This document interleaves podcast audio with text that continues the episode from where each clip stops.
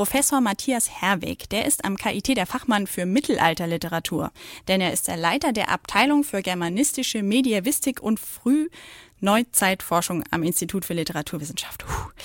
Wir haben ihn gefragt, welche Bücher er gerne liest, und da fiel ihm sofort der Schriftsteller Umberto Eco ein. Der hat nämlich genau wie Herwig auch ein ganz schön großes Fable für das Mittelalter.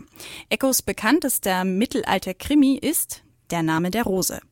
Das Lieblingsbuch von Herwig ist aber ein anderes, ein weniger bekanntes Buch von Umberto Eco und auch darin wird das Mittelalter wieder lebendig.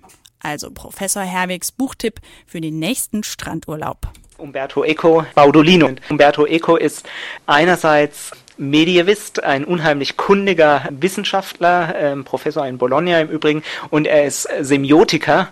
Die verkappten Zeichen spielen bei ihm eine ganz wichtige Rolle, die muss man also deuten können, auflösen können. Baudolino ist ein wunderbarer Roman.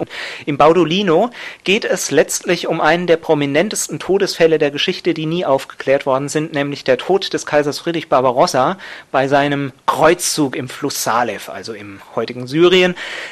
Ich verrate jetzt nichts, man erfährt, wer der Mörder ist, man erfährt aber, und das macht den Roman vielleicht noch spannender, unheimlich viel über Vorstellungen des Mittelalters vom fernen Orient.